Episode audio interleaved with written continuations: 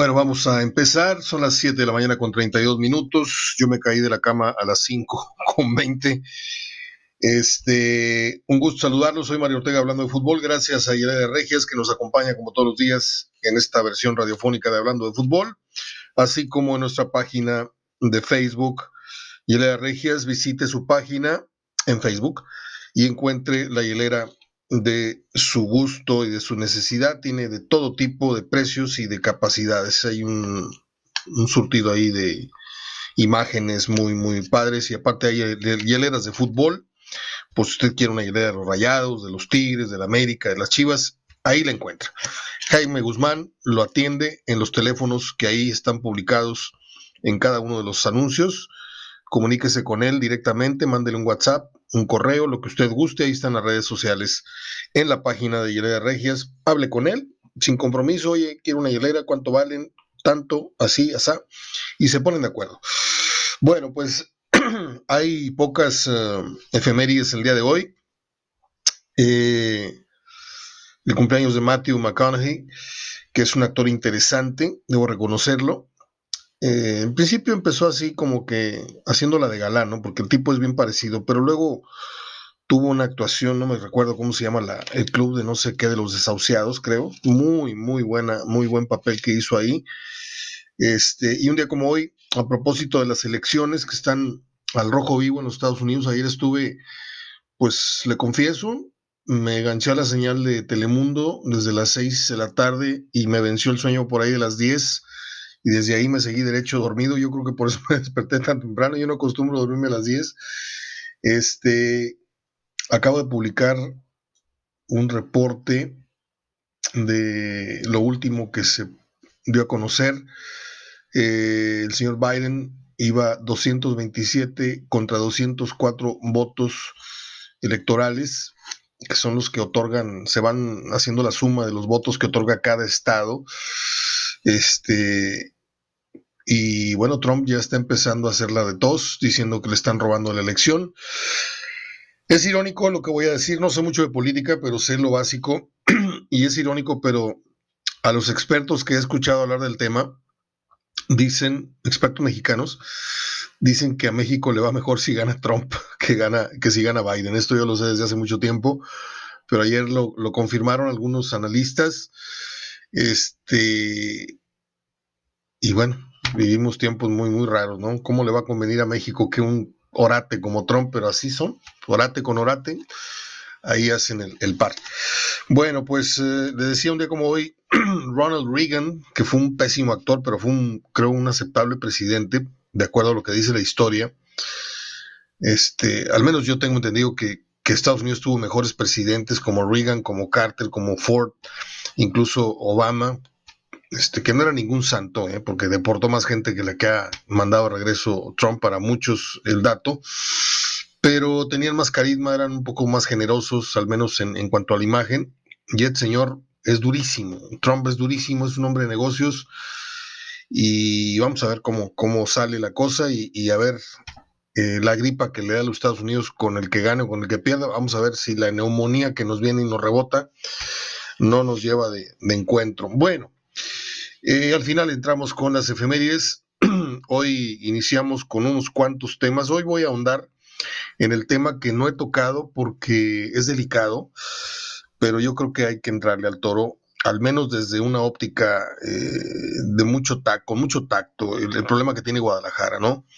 Este, pues el, caso de Dieter Bellalpando, que está acusado de, una, una agresión sexual contra una menor, bla, bla, bla. El abogado mm, defensor de este muchacho se llama Enrique Venegas, ya involucró al chicote Calderón y es un desmadre lo que trae Guadalajara. Ahorita vamos a hablar a fondo de ello.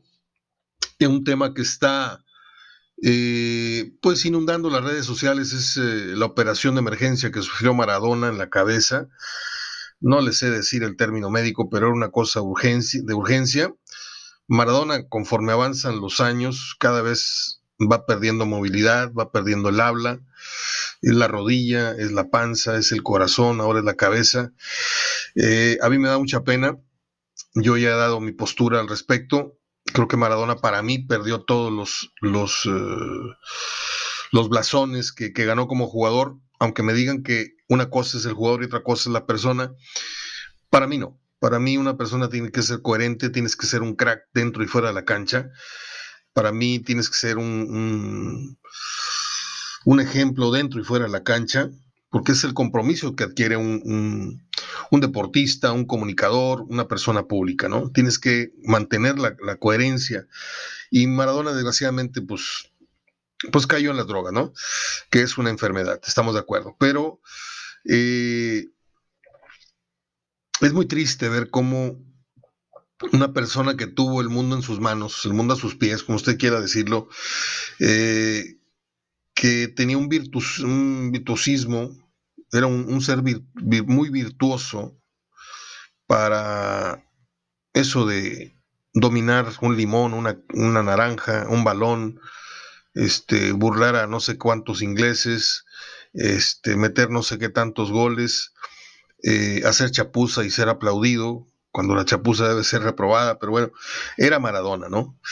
Eh, es muy triste ver cómo llegas a, dormir en, colchones rellenos de billetes de 100 dólares casi, por citarles una metáfora, o sea, un hombre que ah, hoy día las regalías que le llegan a Maradona por todas las marcas, de todo lo que, de la imagen que, le imprimen a, montones de productos, camisetas, vasos, películas, discos, eh, entrevistas. Eh, Maradona sigue ganando un dineral cada minuto, ¿sí? Pero ¿de qué le sirve a Maradona? ¿De qué le sirve al mundo entero? No, ganarse a sí mismo, como dice por ahí el mensaje. ¿De, qué le sirve al hombre ganar el mundo si se pierde a sí mismo, algo así? Lo mismo le pasó a Maradona y le ha pasado a muchos, pero concretamente hablando de los ídolos del fútbol, pues cuántos no ha sabido usted que, ¿cómo se llama aquel jugador inglés que terminó durmiendo en un coche en la calle, en un, carro abandonado cuando fue figura en el fútbol inglés? Eh, les iba a decir Cantona, pero Cantona es francés y, él no terminó en la, en la miseria. Eh, él tuvo un problema de patear a un aficionado y, por ahí se fue, pues empezó su salida del fútbol cuando era un, jugador bastante, mm, pues, bastante bueno. Pero quiero decirles que Cantona, acabo de ver una serie en Netflix, eh, mañana les doy el, nombre de la serie, eh, ahora es actor y lo hace muy bien. De hecho, este dato se los tengo desde hace dos o tres meses que empecé a ver la serie.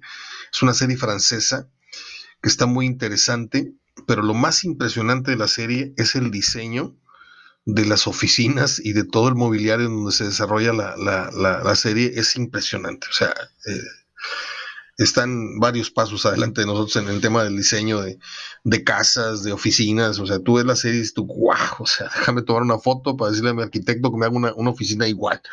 Impresionante. Luego les doy el nombre, cómo se llama. Maradona se recupera de la operación hay manifestaciones, como siempre, de todo tipo, desde gente que lo idolatra y, le cantan y, le rezan y le ponen veladoras afuera del hospital y ya sabe usted, ¿no? Aparte, pues él, tiene su iglesia, la iglesia maradoniana. Eh, sí les he comentado un par de veces, no sé si han estado atentos al dato, que tuvimos por ahí una, relación sentimental de varios años con, con una mujer de Argentina y pues periódicamente me mandaba una caja con camisetas de fútbol o con libros de fútbol. Me mandaba dos o tres eh, bufandas, que la de River, que la de Boca, que la de San Lorenzo, que la de Caque. Y, y bueno, eran, regalos que yo no merecía, pero que ella me mandaba, ¿no?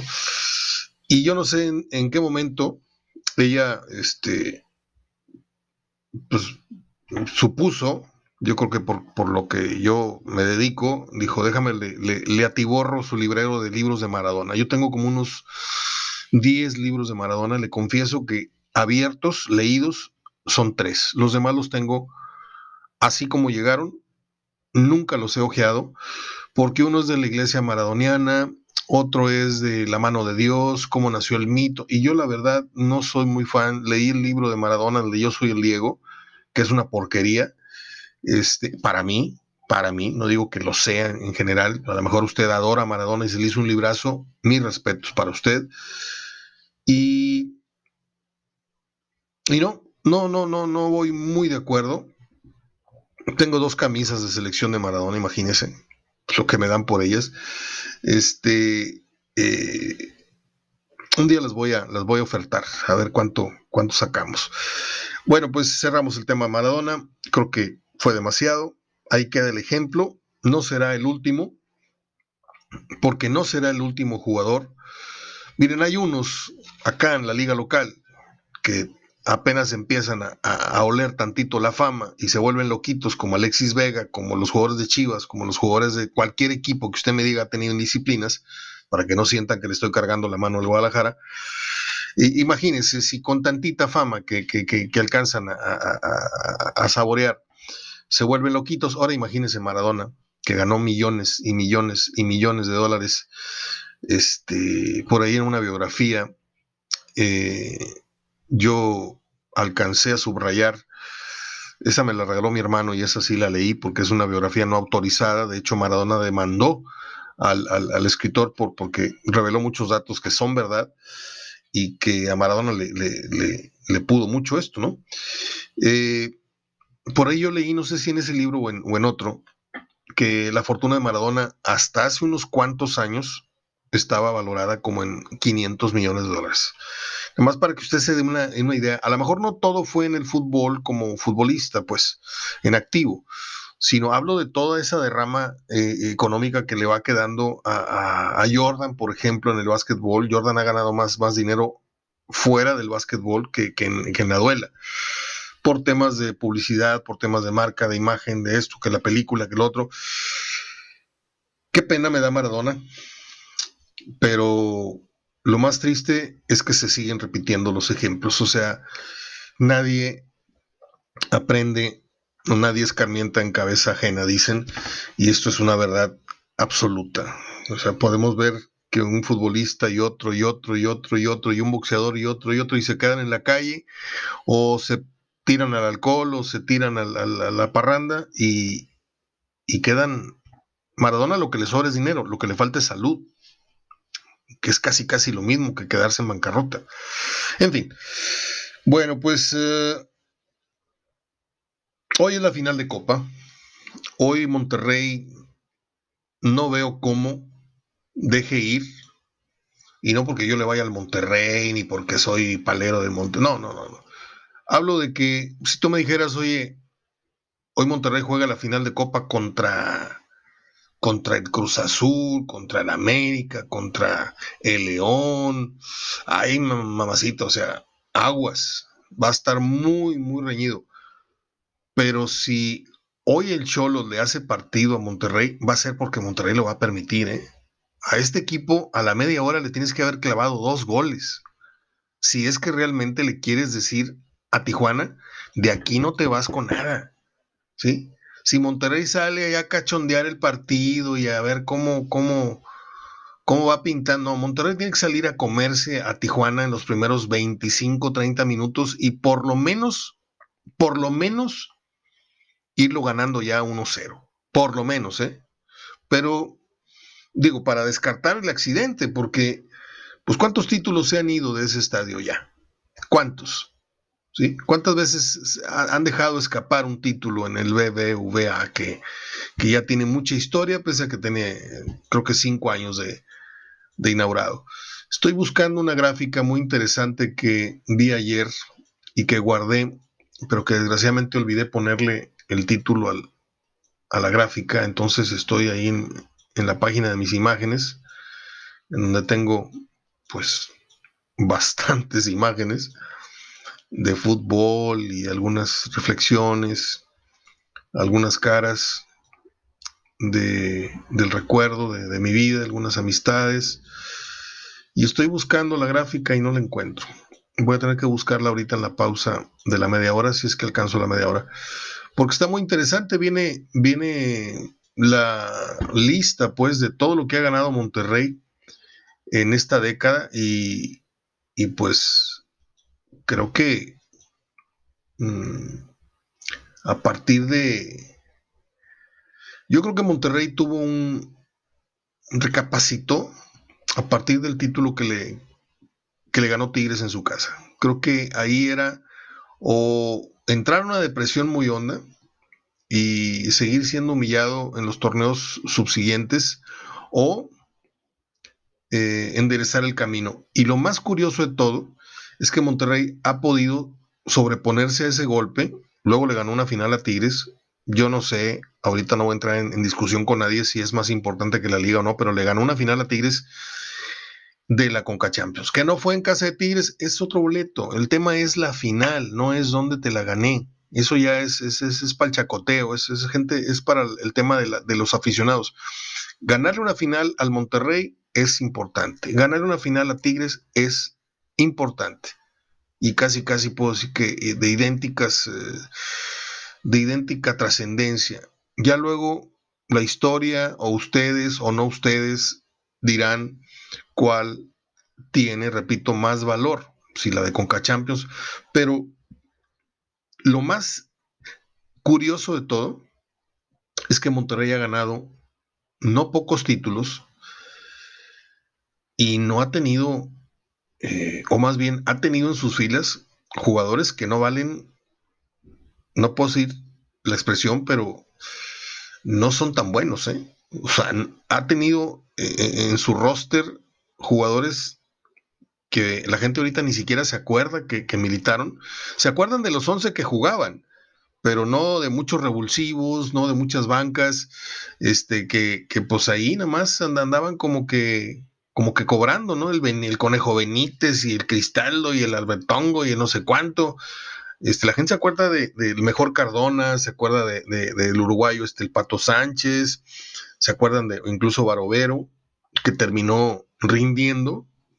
O sea, yo me metí muy fuerte en, lo, que es la crítica con Barovero, porque yo lo veía, pues ya un poco oxidado, lo veía muy, muy grande, cometió muchos errores, pero también le dimos su mérito cuando, cuando se, terminó su ciclo. Eh, eh, yo creo que el último año de Barovero fue bueno. No encontré la, la gráfica, una disculpa. Este, la voy a buscar ahorita que hagamos el corte porque es muy interesante Repito, es muy interesante. Bueno, vuelvo al tema de la final. Eh, de todo lo que ha dejado ir Monterrey en su estadio, ya perdió una final de Copa con Cruz Azul, ya, perdió una final de, liga con, con los Tigres, perdió una final de liga con Pachuca, y este mejoralito que le trata de dar este, Mohamed a su afición, si es que no llegasen a ser campeones y viniendo de una temporada nula, tan mala de no ganar y, de una temporada tan gris que al final está resultando muy interesante. Pero si esto se suma y se divide, termina dando un 6-7 calificación en, cuanto al rendimiento. Aunque a mí me digan que hicieron 29 o 31 puntos, no puedes navegar 10 jornadas de un torneo de 17 siendo tan mal equipo y siendo el campeón vigente. Pero bueno, ya cada quien, sus, parámetros de calidad y todo esto, sus exigencias para sus equipos. Monterrey, yo no sé de qué tamaño vea la copa el equipo, su afición la necesita. Necesitan, ellos están ávidos de ganar, ganar, aunque sea la copa de, de la copa Sabritas, vamos a ganarla. ¿Para qué? Para restregársela al vecino. ¿sí? La Conca Champions es el argumento más eh, palpable que se tiene de que Tigres puede ganarnos en la casa, pero tú no has ganado nada internacional. Y ese, esa, esa bronca de medios, de, redes sociales, es la comidilla de todos los días. Yo lo único que digo es que Monterrey hoy no puede dejar ir un trofeo, por bonito, por feo que sea, por balín o no balín que sea la copa. Las finales se ganan, se ganan porque se ganan. Si Monterrey no es ampliamente señalado como favorito de salida, entonces yo no sé de qué estamos hablando. Porque, insisto, si fuera uno de los equipos gargantones de la liga, llámese América, bueno, León, América, Pumas, este, Cruz Azul no, no, lo, no lo señalo porque pues Cruz Azul ya vieron lo que, lo que pasó el sábado, ¿no? Es que nomás nos metieron uno, pues sí, nada más que se dieron haber llevado tres de, perdido, compadito. Este, sería muy vergonzoso, sería muy penoso ver brinque y brinque hoy a, Pablo Guede y, a, Jonathan Orozco y, en el centro del campo festejando con papelitos un título en la cancha del bebé. Sería muy, muy vergonzoso que Monterrey hoy dejara ir el campeonato ante los Cholos de Tijuana. Cholos de Tijuana hoy no es nada en el fútbol mexicano. En la papeleta, uy, cuidado, va a ser el caballo negro, no sé qué, no sé cuánto. Yo no me subí mucho al carrito de ese pronóstico, ¿eh? le soy, soy honesto. Este, yo pensaba que Santos iba a volver por sus fueros, pero pues se, le lastimó el huevo Lozano y, ahí se acabó ese, equipo. Como el Cruz Azul se les cansó el caballo a, no sé si en definitiva o, está por, por, por levantarse es el cabecita, pero hay equipos que dependen de un, de un, jugador. A Tigres le pasó y no le pasó, porque cuando Guiñac empezó a, falsear, a pisar en falso, ahí apareció el diente. Y oh, sorpresa, ¿no? El equipo siguió, siguió en las vías de, ese, de ese, tren de, victoria y, y, pues ahí va, eh, pero es, es muy marcado. Por eso el mérito del América, ¿sí? Porque se le lastima Viñas y se les va el otro y el golpeador y que lo venden al Atlas y el otro lo venden a Europa y no sé cuánto, y todos los referentes importantes, empezando por el portero, por eso tuvieron que repatriar a Ochoa, eh, siempre fue perdiendo un talón de Aquiles y el Piojo, ¿cómo le hizo? No sabemos, pero el América ahí está, ahí está y sigue estando. Y después del partido que dio con Tigres y después del primer tiempo que dio ante León, dices tú, ah, caray.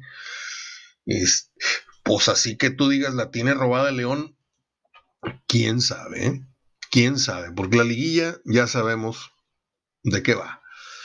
Déjeme ver, son 21 minutos y no puedo hacer la pausa toda. La puedo hacer, puedo cortar en 22, 25 minutos y buscar la gráfica hasta que les digo, porque el problema es que no puedo estar hablando y estar, viendo.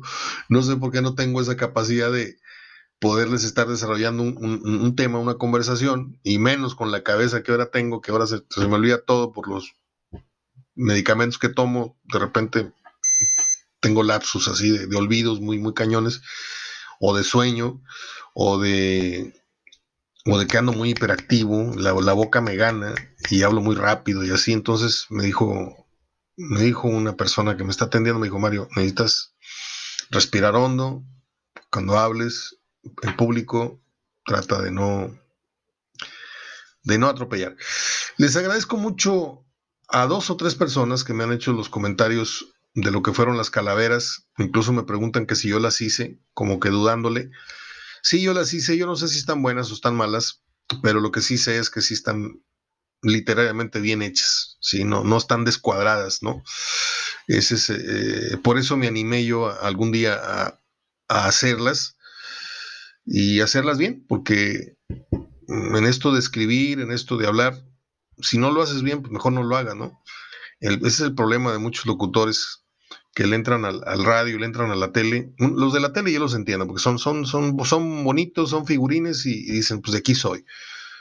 Pero los que entran a la, a, la radio y no tienen voz, y los que entran a la radio y no tienen pues nada en el morral, eh, conocimientos, criterio, prudencia para hacer comentarios porque yo de, repente prendo el radio en, sitios en donde no debe uno estar gastando su tiempo y dices tú, qué manera de destazar a un directivo o a una persona o a un jugador, este, y ya, se acaba el programa y se van a taquear, muy felices, muy contentos, después de las babosadas que dijeron.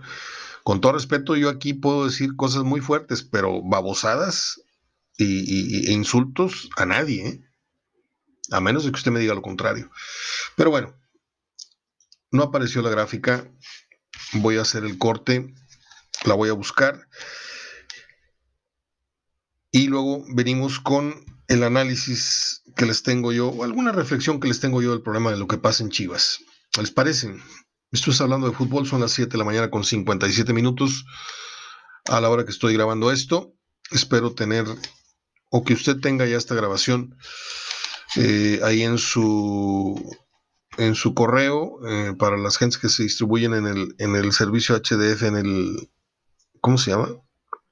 Eh, el servicio que doy en, en, HDF en Facebook y también el que mando por Hotmail para muchos, muchas redes sociales. Regreso en un momentito, déjeme buscar esa gráfica y a preparar bien, bien lo que voy a decir del Guadalajara. No se vaya.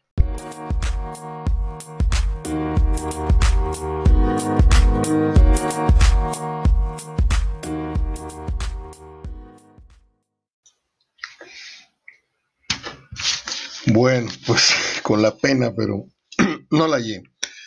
La verdad la busqué cinco minutos, porque me puedo pasar una hora, pero luego pierdo la hebra de lo que de lo que estoy diciendo y se hace más tarde, son las 8 de la mañana ya. Eh, puede haber indisciplina en el San Luis, puede haber indisciplina en el, no sé, el equipo que usted me diga, el Querétaro, en el Veracruz cuando estaba, en los Colibríes. Pero los equipos que no se pueden permitir aspectos delicados, como que llegues crudo oliendo alcohol, como que llegues... Yo puedo entender que llegue un jugador tarde en un entrenamiento porque se le va, se le durmió el gallo, porque se le ponchó una llanta en el camino. Este tipo de faltas son menores. No tiene que ver con indisciplina como tal. Pero cuando tú tienes un equipo como el Guadalajara, que por convicción juega con mexicanos y por necesidad, este, pues tienes que andar comprando jugador joven mexicano, esperando que ahí dé el estirón, o, porque Guadalajara piensa que compra jugadores hechos y la verdad que no están hechos, no están ni terminados de cocinar. Pero bueno, allá, allá el Guadalajara. Y yo lo que hablo es que el compromiso que tiene Guadalajara eh, con la sociedad, futbolísticamente hablando, es muy alto. Es como el que tiene el América, es como el que tiene los Pumas, es como el que tiene Cruz Azul, ¿sí?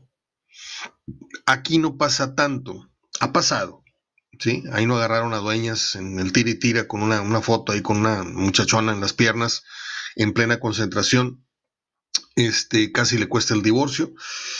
Eh, pero han sido pocas en comparación de las que ha tenido Guadalajara en tan corto tiempo, eh, yo leo una declaración que dice eh, Alexis Vega, la ciudad y el ambiente te ganan. O sea, como si, como si Guadalajara fuera Las Vegas o Guadalajara fuera Nueva York. Guadalajara es igual que la Ciudad de México y es igual que Monterrey. O sea, tiene sus plazas, tiene sus centros nocturnos, tiene sus muchachonas porque no van a decir que allá hay, México tiene gran, hermosísimas mujeres hasta en el pueblito más, ¿sí? Mi respeto para la mujer de Guadalajara, las tapatías, los ojos de las tapatías, no hay nada igual en México, ahí sí, pero eso de que la ciudad y el ambiente te ganan, o sea, es que, pues está cañón, entiéndanos, espérame, espérame, espérame. Ricardo Peláez tiene muchísima culpa en esto, porque de todo el, espectro, de todo el organigrama del Guadalajara es el más experimentado, porque ni el dueño, que es este muchacho Vergara Junior, él sabe de cine, él no sabe de fútbol.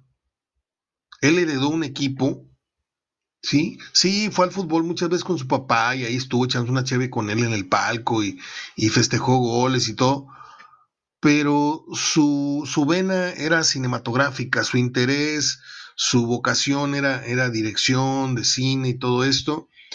Y de repente, oye, pues me voy a morir, mijito, te voy a tener que encargar el, negocio, este, no me lo vayas a vender, por favor. Esto reditúa mucho.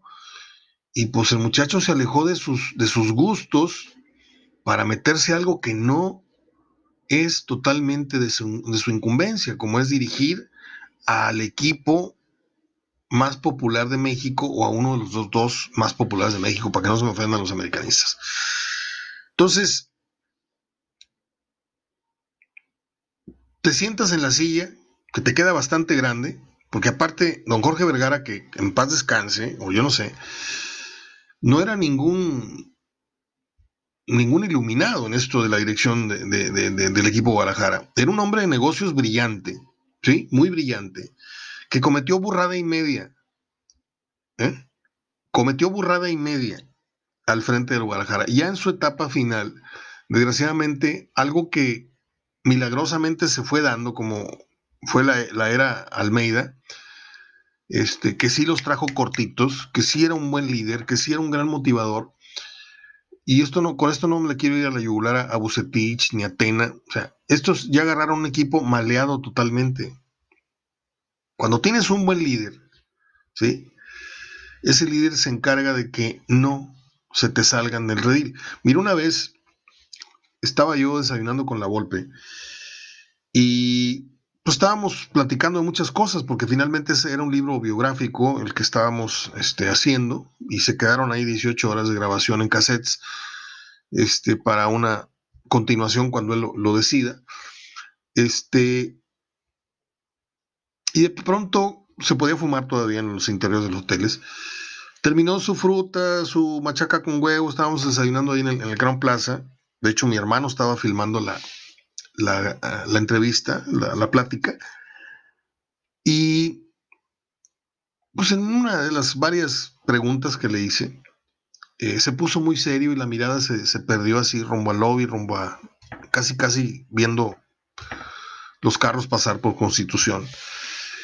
Y dice, uno es psicólogo, uno es papá, uno es entrenador, uno es asesor, uno es muchas cosas cuando realmente tienes la vocación de entrenador.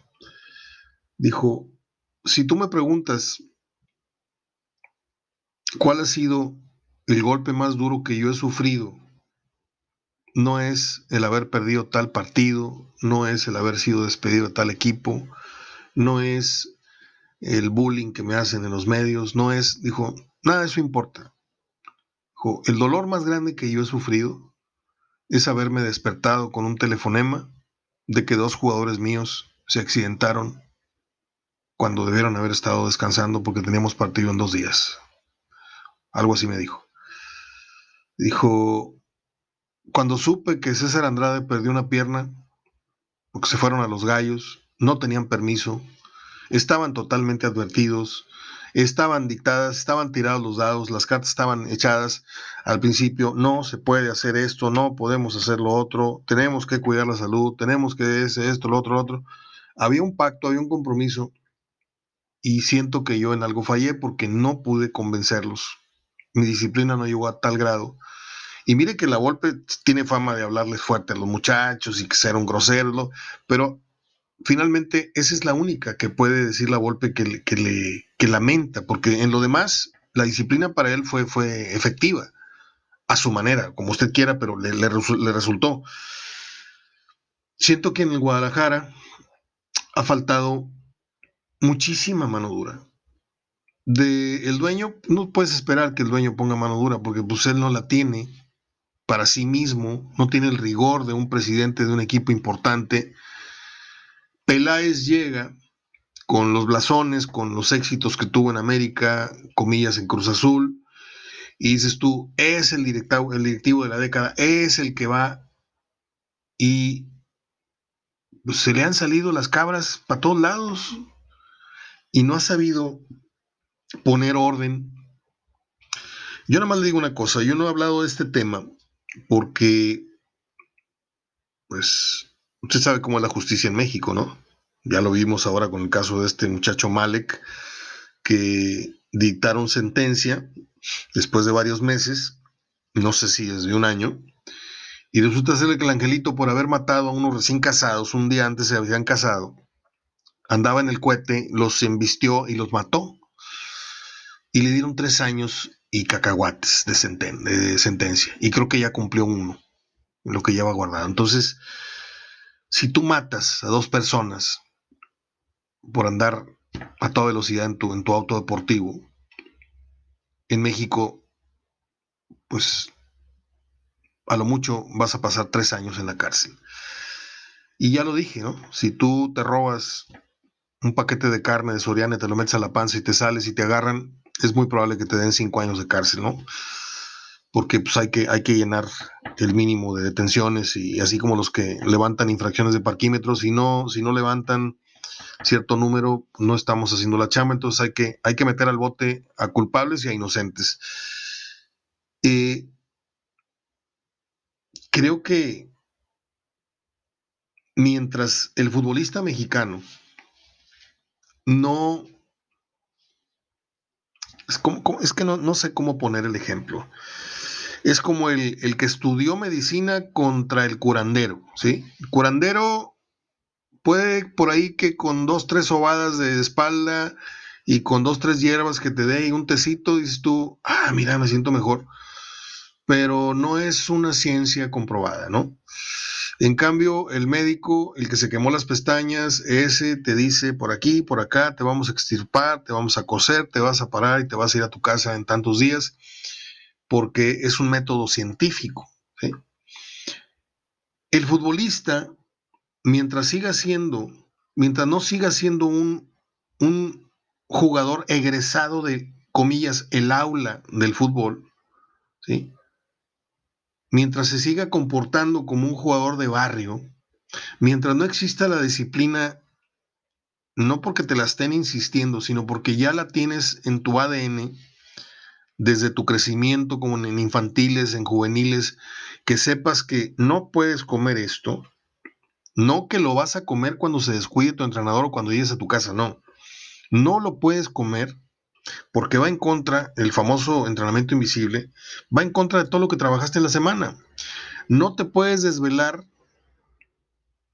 chacoteando o mandándote fotos ahí sexys con la novia a la una de la mañana, cuando te tienes que parar el otro día a las ocho, siete y media, en lo que te pones la ropa, en lo que te subes al carro, en lo que vas al refugio, como se llama el lugar, creo que se llama el refugio donde entrena Monterrey, y llegar a las ocho, ocho y media para desayunar, no sé qué y resulta ser que el angelito durmió seis horas. El deportista debe dormir ocho horas clavadas. Entonces, no hay medición para eso. Te suben una báscula y te dicen, ah, mira, trae medio kilo, no te cuidaste, pero no, no traen el control del sueño, no traen qué tanto descanso eh, tuvieron. Eh, mientras el futbolista no adquiera el título profesional de jugador responsable, Ningún directivo, ningún dueño va a ser capaz de controlar sus deditos en el celular, donde escriben babosada y media, este, como las que leímos hace unos meses de, este jugador de Tigres Salcedo que y subía videos diciendo babosada y media. A mí me la pelan, a mí me pelan la no sé qué. Este, hoy lo siento un poquito más aterrizado. Ojalá y no, no recaiga. Este, mientras el futbolista no se case con su trabajo, ¿sí? Esto va a seguir ocurriendo y va a seguir ocurriendo en equipos en donde están más chiflados los, jugadores. A mí me sorprende, me sorprende mucho que en Tigres y en Rayados este tipo de situaciones hayan ido a menos conforme pasaron los años. En los 70 no le cuento, yo anduve en dos, tres parrandas, con eso le digo todo. Con, y eso que no tomo una gota de alcohol, nada más andaba ahí con ellos yo en, las desveladas y en las guitarreadas y en las fiestas y en las muchachonas. Yo era el que abría las cervezas y el que traía las cocas. Era yo un chavo, ¿no? Y es un tema de educación. Por eso me llamó la atención el otro día una noticia, un reportaje que leí en una página de Alemania, que yo tengo un hermano viviendo en Alemania, entonces de repente me, pues nos cruzamos ahí información y cosas, este, eh, no sé si él fue o fue otra persona la que me mandó esa liga de ese, de ese comentario, y decía que por eso el fútbol alemán no le tenía mucha, no es fe, no, no iba mucho por el jugador mexicano, pese a Pavel, pese a Osorio, que fueron dos garbanzos de libra, pero dicen que el futbolista no tiene disciplina, no es un futbolista serio, no es un futbolista, no que le falten condiciones, no que le falten aptitudes, sino que no confían mucho en, en, la salida del futbolista terminado el entrenamiento. Y eso describe perfectamente lo que es el futbolista mexicano. ¿sí? El futbolista mexicano es el de, bueno, si usted quiere un ejemplo muy claro, pues ahí está Mohamed, que era un crack cuando jugador, era un, era un divo, era un, lo que usted me quiera decir. Si usted quiere, no quiere crack, bueno, póngale otra.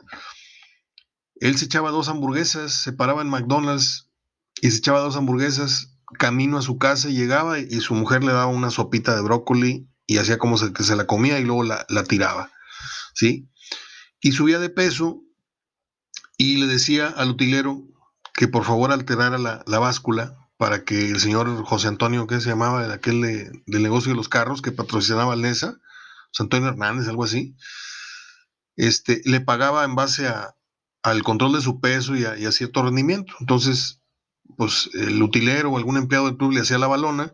Entonces, este tipo de cosas en México, en Argentina, en, general, en el fútbol del continente americano, sin, sin contar a los gringos y los canadienses, es muy dado a la trampa. Entonces, si nosotros seguimos produciendo jugadores con talento, pero tramposos, que se hacen trampa a sí mismos, ¿sí? No nada más al árbitro, no nada más driblan al, contrario, se hacen trampa a sí mismos, se traicionan. Entonces, mientras no haya una educación de aula futbolística, mientras no le lean la cartilla bien clarita, mientras no haya segundas ni terceras amarillas en el Guadalajara, ¿sabes qué? Te dije, te vas, ¡pum! Es que es un activo del club, lo siento, no lo puedo retener porque retenerlo es dar malos ejemplos de que no tenemos aquí mano dura. Y ese ha sido el error de Peláez. Y ya están embarrando en esto a Bucetich. Pero repito, Bucetich no tiene gran culpa en esto, aunque sí la tiene, eh, de alguna manera, porque él es el responsable de ese, de ese grupo de futbolistas. Y Peláez es el responsable de Bucetich y del grupo. Y el dueño es el responsable de Peláez, de Bucetich y del equipo. Y de los dineros y de la imagen y todo. Entonces,